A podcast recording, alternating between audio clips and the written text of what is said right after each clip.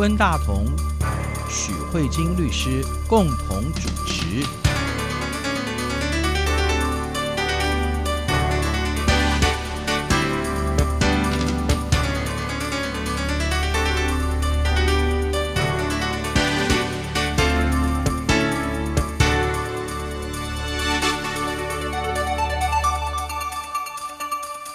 各位听众好，这里是中央广播电台两岸法律信箱，我是温大同。听众朋友大家好，我是许慧金许律师。呃，许律师今天要接着上个礼拜的话题哈，继续跟我们谈那个长照或者是那个身心障碍者的相关的信托的这个问题哈。许律师上个礼拜谈完之后，我我其实有一个比较强烈的感受，就是说。我们理想中的社会福利国家，像北欧啊、瑞典啊这种，或是澳大利亚，我是听他们说的，就是说那种社会福利国家，它从摇篮到坟墓这个过程，基本上国家都会高度的去介入哈，然后去照顾每一个人他的需求哈，所以。呃，某种程度，台湾目前这个状况，就是说一些残障的家属，或者说一些要照顾老人的家长哈，他们会去比较殚精竭虑的去考量长照的需要，或者是说信托的具体的内容要怎么处理，还有他可能在修这个契约，可能就要呃五年里面修了四次，还是六年里面修了五次，对对对，像这样的状况，也就是说，他比较需要靠当事人的。家属或者照顾他的人要去在我们现行的体制之下，他要自己花比较多的时间去去努力哈。我觉得这可能跟这个背景应该是有有相关的，有高度相关的关系。是是是，对。那如果是这样说的话，那在我们目前台湾的这样的一个法治状况的情况之下，或者说在中国大陆目前的法治状况之下，我们现在所面临的问题，一般来讲，大家是怎么解决或者怎么去摸索的？应该是这样子，就是其实我有关于信托，就像我说的，就是在台湾其实还是一个不完整的，或者说还有待开发的一个法制。对，所以其实以我今天跟听众朋友的分享，也是就是摸索的一些经验。嗯、可是我也不敢说我这个是完善的，因为其实我也不晓得什么是完善的。我我我觉得我那当事人又会来找我修约。对，嗯、那可是我我觉得。工作起来最大的经验就是在这个摸索里面，因为我有时候觉得，如果人没有走到那个处境，其实你很难去设身处地去想。嗯，也不是我们没有同情心，而是真的没想到，没有那样的经验，对，没有那样的经验，那个视角根本根本看不到。哎，对，老实说，因为即使以我作为一个就是残障者家长来看，嗯，就是其实我们的小孩以后他会面临到什么问题？我们如果没有很仔细的去想，我们有时候会觉得可能哪里会有问题，可能怎么解决，甚至我觉得现在老实说想起来是很模糊的。现在小孩子在我们身边，我们可以照顾他，嗯，那其实他生活也可以自理，然后他、嗯、他自己也可以赚钱，嗯，然后呃上班下班都没有问题。可是他会在某一个地方会有会有一个问题，譬如说他的手机账号，譬如说约到了，他可能就需要我去帮他办。嗯，可是这件事情其实是太小了，很琐碎，你根本想不到，非常的琐碎。然后他也可能，譬如说，他可能跟某个人有一个冲突，嗯，譬如在路上打架，嗯，或者有有人欺负他，或是有什么刑事案件需他自己没办法处理，可能需要我们来处理。可是这事情一般来说不太容易发生。那当然，我们会教他变成一个很有礼貌的人，这是我们都可以做得到的。嗯，可是说真的，作为家长，我们也不可能说啊，这个小孩子没有问题，我完全可以放心。嗯，也做不到。对。啊，可是话再说回来，你即使你作为一个律师，你父母亲就对你完全放心了吗？没有，超不放心了。对呀，所以我的意思是说，你你会想不清楚，就是说，到底我们的小孩需要一个这样的照顾吗？你会觉得好像是需要，因为他是有拿残障手册。嗯。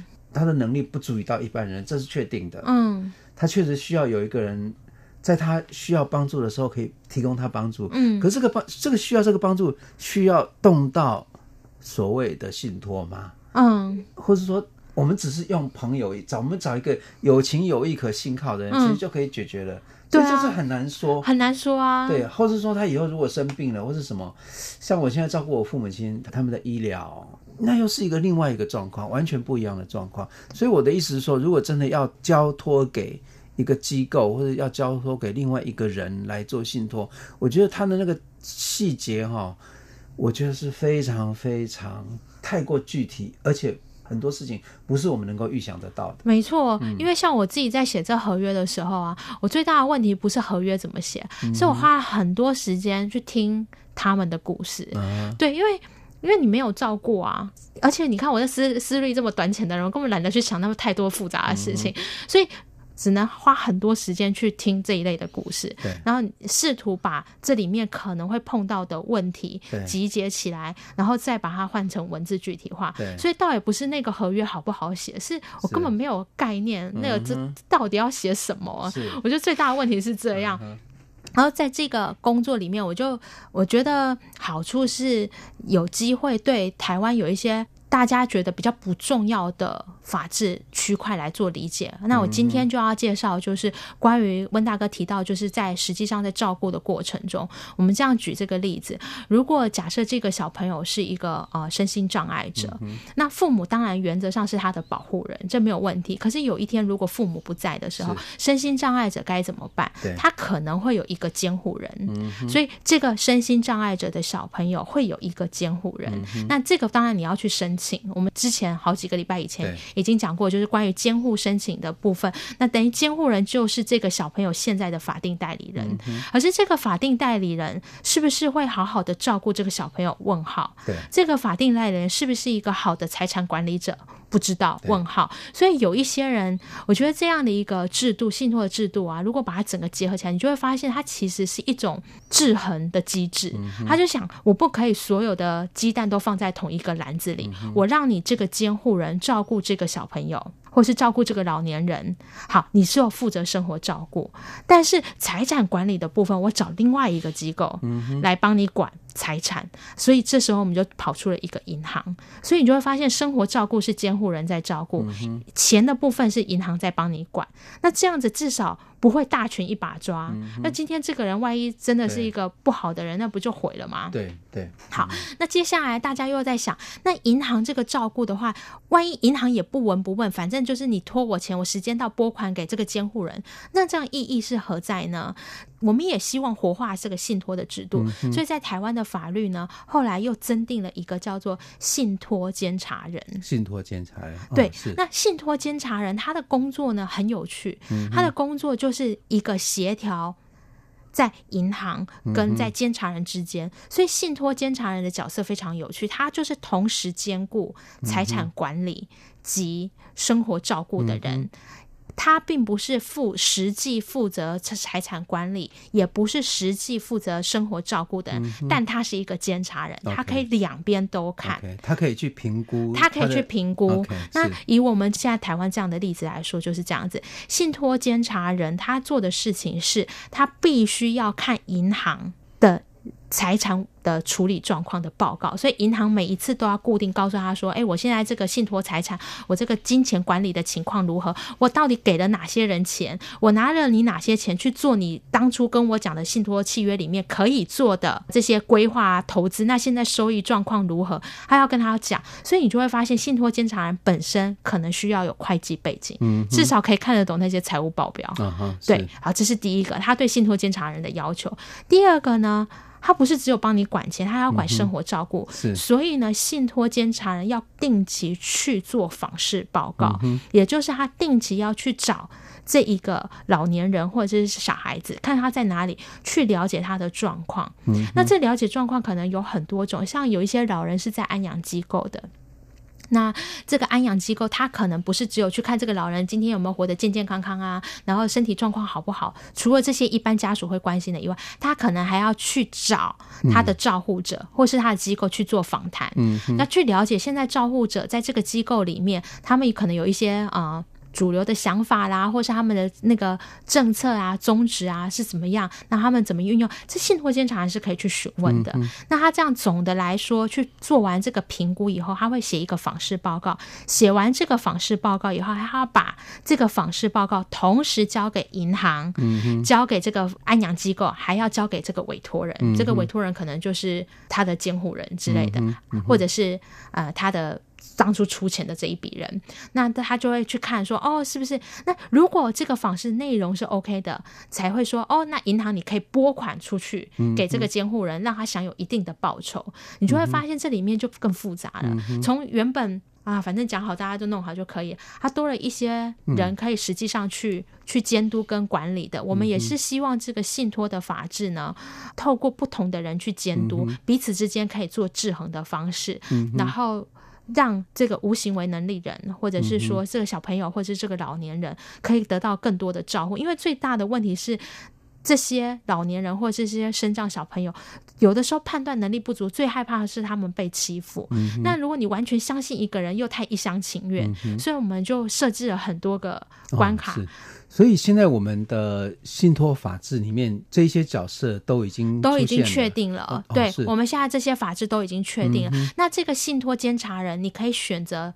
不是只有一个人，你可以选择一个机构。嗯、像我那个当事人，他小孩子是那个智能不足嘛，嗯、所以他就是呃智总的，对，就是他委托智能障碍什么总会，对对、呃、对，什么家长总会，对对对对，家长总会作为这个机构，他作为信托监察人，这是一个 NGO 就对对对对，至少你觉得比一个单一个人好一点，对，因为单一个人是他就会有专门的。就具有专业知识的，对。就是譬如说是社工师或者什么，对，对，所以他这像他们请这个智总他们来做的时候，他信托报告的时候是有智总的相关的会计人员去看，嗯、可是去做那个安养机构的访视的时候，是社服人员啊、心理师，okay, 对，因为他是一个智总嘛，对对对对，对，你就要要一个人，怎么可能那么文武全才啊？是，对 对对，所以我刚刚就想说，哇，怎么可能会有一个人，既然具有会计的能力，又又能够对于照顾身心障碍者具有有那个专业的知识，对评能够评估他是不是能够得到最大的照顾，就最最适当的照顾。嗯、我觉得这是两种完全不一样的不一样思维逻辑啊！对对对，对哦，是。所以如果说一个呃，像呃智障者家长总会类似这样的，我想呃，对，没错，我觉得应该还算。听起来感觉还算蛮好的，对。然后，而且我觉得更好是这个信托监察人，其实有一个很重要的目的，因为像我实际在处理像这样的一个身心障碍者的家属，其实他最担心的是他哪一天他走了怎么办？他的小孩子怎么办？是。那这时候这个信托监察人非常重要，他基本上呢是担任这个孩子一切跟法院诉讼有关的这个信托监察人，代为处理一切法律上的诉讼的事务。而且，如果你想看这个案子是志总的话，那你至少你觉得。志总作为一个诉讼监察人，他是一个公益团体，对，某种程度上是有一些公信力，是对，比较不会有一些太多的利害纠葛，所以他是会代表那个孩子，嗯哼。去处理他，比如说今天我们发现银行乱拨款，嗯、那这时候是谁跳出来做监察？是智总这个信托监去代表这个孩子去提起诉讼，嗯、去告这个银行。嗯、如果监察人没有好好照顾这小朋友，那也是智总就发动这个诉讼去告这个监察人，嗯、说：“哎对，我觉得你乱用他的财产，嗯、类似像这样子。”那这时候我觉得，对于一个。不论你是，比如说，假设你今天是有这样的情况，这对家属来说，因为人都难免一走嘛，我觉得其实某种程度上是至少有一个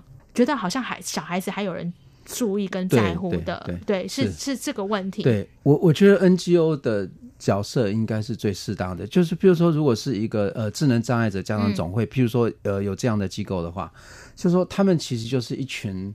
智能障碍者的家长，嗯，那他们其实就不是单一的个人，对，他们是等于说是一群同类的人，那他们会有同类的关注，他们就会把这个。被照顾的人等同于他们自己的小孩一样，没错，对他们的角度就会是一样的。对对对，对，我觉得如果是以以以这样的一个 NGO 或者来当那个信托监察人，我觉得是确实是非常适当的。对啊，嗯、就像温大哥讲的，在台湾这个社会福利还不是做的很完善的时候，嗯、我们真的靠很多民间团体的力量在努力，是是就是家属自己本身也很努力，然后这些民间团体的力量也给予很大的帮助。对对对，然后所以现在越来越多这种群体的民间力量，嗯、他们愿意担任这个。信托监察人，那但是我现在要讲一个信托监察人的缺、嗯、缺点。呃，我们先休息一下好了，对对对，我们休息完再来讲信托监察人的缺点。Okay. 我们先先把完整理念的理想的状态跟听众朋友分享。那等下我们再来讲一些小缺点。对对对。好，我们休息一下。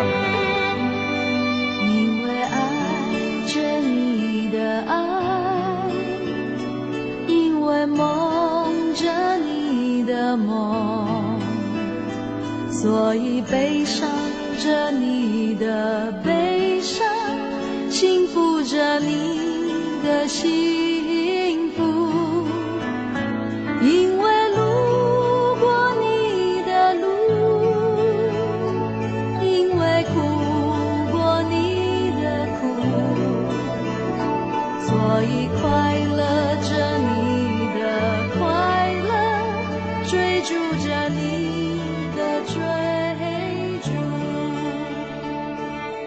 这里是中央广播电台两岸法律信箱，我是温大同。各位听众朋友，大家好，我是许慧金许律师。许律师，刚才我们在上一段曾经描述了一个。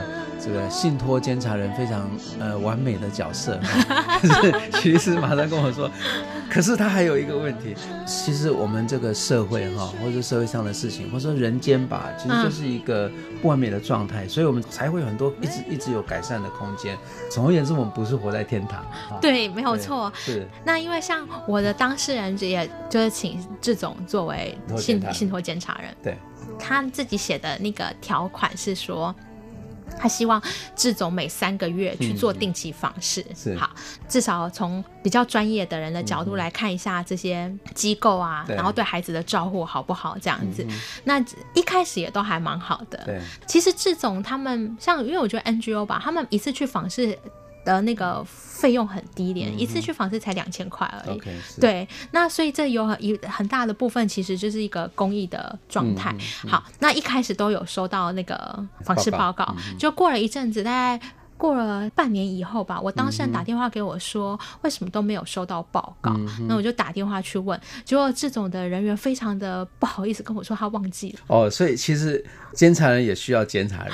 对，他说他忘记了，然后他他非常不好意思，可是我可以理解，因为每个人每天可能都有很多事情要处理，他也不是故意。然后就我跟我当事人报告说，哦，因为他忘记了。嗯、我当事人差点气到跳脚，他的意思是说，虽然钱不多，可是以后如果我的当事人死亡以后，对那呢，这个信托竟然还是持续的收这这个钱，但是访视就没有人去做了。那这时候他做了一件事情，我觉得也蛮重要，他调动这个访视的次数，因为他想一想说，也许三个月一次，大家又都是公益的性质，可能真的有时候时间一忙就忘记了。但是如果你把它变成一个比较 routine 的的情况，嗯、或许就。不会有这样的一个情形，嗯、那这时候他就有做了几个机制，第一个就是调访视的情况，第二个也有赋予就是客语银行要通知的义务，嗯、就是。人多，大家一起帮忙。如果大家都会忘记的话，那就是大家互相提醒一下吧，是类似像这样子。那呃，所以上一次的调整就是调整这个，嗯、对，他的约就是修这个。是就是他 run 了几次以后，发现说，哎，访视报告会忘记，对，然后他就跟我说，嗯、那我要修这个约。对，OK，是是，所以这个架构本身也可以让所有这些角色有互相监督的可能性。不过我觉得律师你这样谈呢，我我觉得有一个。问题哈，那个问题通常是说，嗯、尤其像这种家长把智能不足的小孩托给机构，或者说有这个信托的这个这样的一个契约的时候，我觉得最大的一个可能性是说，父母亲其实真正出钱的，嗯，那个人不在了，嗯、那可是这个信托的这个工作还是持续的继续继续嘛，对对，所以真正 care 这件事情的人他不在了，嗯，可这个契约本身嗯。会使他他客观的运作下去。可是它原原始的动力已经消消除了的话，嗯，那我知道，因为约是要双方愿意去履行的，对，嗯哼，所以这也是为什么我觉得信托法制为什么现在大家越来越重视的原因。我们举最单纯的例子，比如说你信任这个朋友，嗯，然后你希望他能照顾这个人，对，好，比如说照顾自己的小孩，那呢，这个朋友也许会照顾，原因是因为有这个情对存在，对那也许有可能有一天我走了，因为时间会冲淡一切，可能那情就越来越。越不见也有可能，但是也许情都在，也许我体力不行了，所以当我再去找另外一个人来协助照顾他，这个时候中间这一段情就不见了。对，对，所以第一个本来就会有这个问题。那这个信托的这个法制是这样子，因为我们现在其实已经介绍非常多人。首先，委托人假设是父母，受托人是银行，小孩子是受益人。好，当父母委托人不见的时候，这个受益人会有一个人叫什么人？叫监护人。嗯哼，所以我们又多了一个监护人存在。然后呢，这时候呢，银行里面呢。这里面又多了一个信托监察人，嗯、所以我们有一个信托监察人。那这样子彼此都在制衡彼此的契约履行情况，因为只要有一个地方不履行，信托监察人其实是可以去告的。比如说监察人没有拿到钱，监察人一定会跳脚，他会去告银行，说你怎么没有拨款给我？那这时候大家就会来争执谁有没有做事情，因为人一旦介入的时候，彼此之间好。那如果假设监监察人都有收到钱，银行呢也有拨钱，但是信托监察人觉得，哎，跳出来说，哎，我觉得你们在你们胡搞瞎搞哦，你们串通好，对，想要去这样搞掉这个。这样的一个钱，信托监察人跳出来。对，那如果信托监察人有问题的时候，这时候监察人或者银行，他可以提起一个诉讼，告诉法院说，我觉得信托监察人有问题，要终止对信托监察人的委任。哦，我们实际上真的碰过这样的一个问题，而这是实际上碰过。是呢，当初信托监察人这个也是蛮有趣的。监护人，嗯哼，他真的想要侵吞，嗯哼，这一笔信托财产，所以他就想，我现在已经是这个啊、呃、受益人的监护人了，嗯，他就自己去跟动信托契约，哇。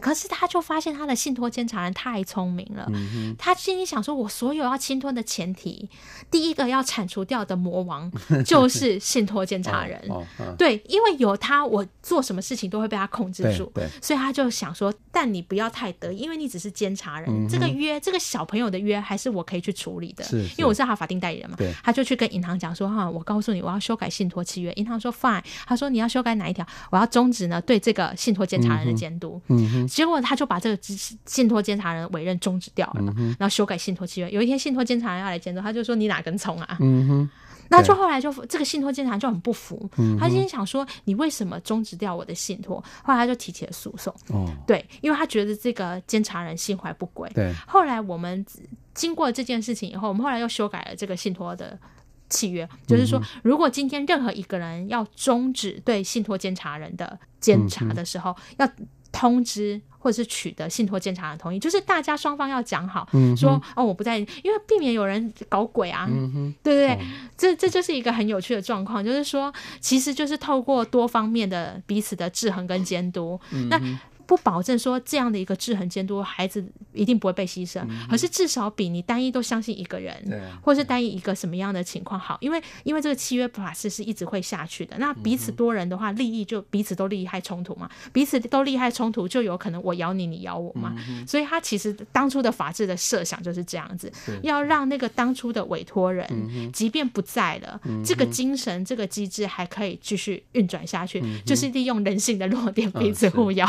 嗯对对对，嗯，对，我觉得说这个机制的设计其实是很好的。可是古人不是讲吗？土法不足以自行。嗯，啊，就是人跟法要互相的。嗯、就你你如果单纯只有人，只有关注，只有热心，只有道义，只有情义，可是你没有一个完整的机制，这个完整的机制也也不能够完全的畅行无阻。对对。可是你如果只有法律而没有人，事实上也会有问题。对，没有错。对。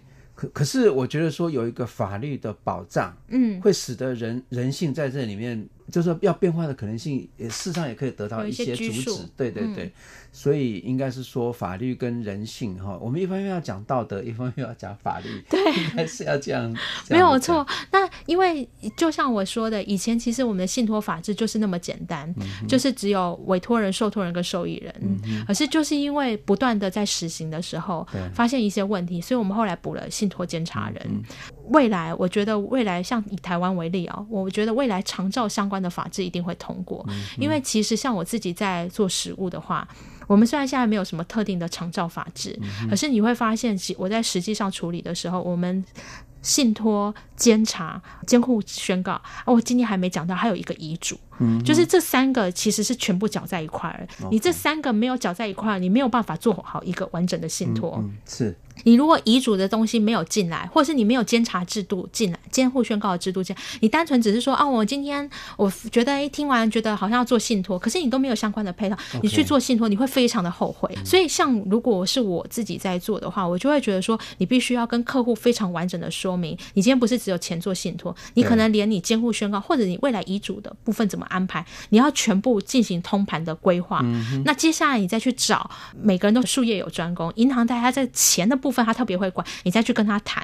可是你一开始你一定要有一个完整的。嗯、那只是说，现在我觉得台湾的这个长照法制，或者是对于这种身心障碍者，有最大的缺点就是我们的法律太零散了。嗯哼，你法律太零散，你没有做一个整合性的时候，万一挂一漏万怎么办啊？我觉得最大的问题是这样。然后，而且我们因为太零散的时候，有时候真的是这样子。人有时候是有头痛医头、脚痛医脚的习惯，所以你今天在处理监护宣告，你只会想说哦，这个部分要怎么处理，你就会忘记，哎，好像跟信托法制有一些不合理的地方。嗯、当你今天如果有一个比较完善的这种长照法，或者是这种身心障碍者的相关的法，你整个合并起来，然后大家一起讨论，你就发现说，原来这个 A 法律跟 B 法律是打架的。嗯，那这样子才会完善。我是觉得说，以现在台湾这个议题来说，其实这也不是台湾的问题，这其实现在是现在这个社会高龄这样的一个对的部分，其实是共同的议题。我觉得长照的法治是一个非常重要要去推广的原因，是因为只有通盘全面的检讨，才会像温大哥讲，我们才会有法律，同时也有人，那大家同时会有一个共识，然后才有办法去做下去。对，我知道在过去有一段很长的时间哈，不管是民进党也好，或是国民党也好，嗯，他们通常都会把不分区立法委员的第一名，嗯。给那个残障者家长总会，或者是说，嗯、呃，就是给，事实上就是给弱势者，嗯、基本上都是残障者或者残障者家长那一方面的 NGO 的负责人来担任哈。所以，我们现在的政党的立法思维其实是相当重视弱势者的看法。可是，您刚刚也有说到，就说这个法制好像您在实物上认为说，好像还不那么完美，对不对？对，我觉得，或者是说，嗯、法治有在处理，可是。关于立法，我比较不那么、嗯嗯、那么清楚，因为这还是有一些政治角力在里面。但是我觉得，以我身在的这个法律圈来说，嗯、我觉得是这个地方是法律人。没有去开发的，Okay, 对对，或者是说这里面可能已经不是法律的问题，嗯、而是你看今天就算没有一部长照法出来也好，可是我们这些相关的规定已经有出来了。嗯、可是关于比如说我们今天举的这个案子信托为例，其实真正在处理信托契约的律师又好少哦，台湾律师超多，是。但是你今天说哦、要找一个专门处理这种未成年人或高龄者的这种信托，有谁是专业？没有人敢举手。是对，就重点是我们没有这样的一个。团体，比如说像，比如说你如果说像志总，那他可能有很多在照护的这些群体都已经完整，可是关于这个法律圈的这个部分，是可能就。比较少，哦、对，对我觉得或者是反过来反求诸己可能会比较好，嗯、就是我们律师圈的人在这一块真的贡献度太低了。OK，是，或许也是因为市场的关系，或者社会需求还没有到意识到这个地方。可是它确确实实是一块可以开发的很广大的一个领域哈。就是说，呃，用那个圣经的话来讲，叫禾场很大，可是那个能够去工作的人很少。嗯，没有错。我觉得台湾其实虽然社会福利发展以这一块来说，可能还没有那么完善，嗯、可是我觉得。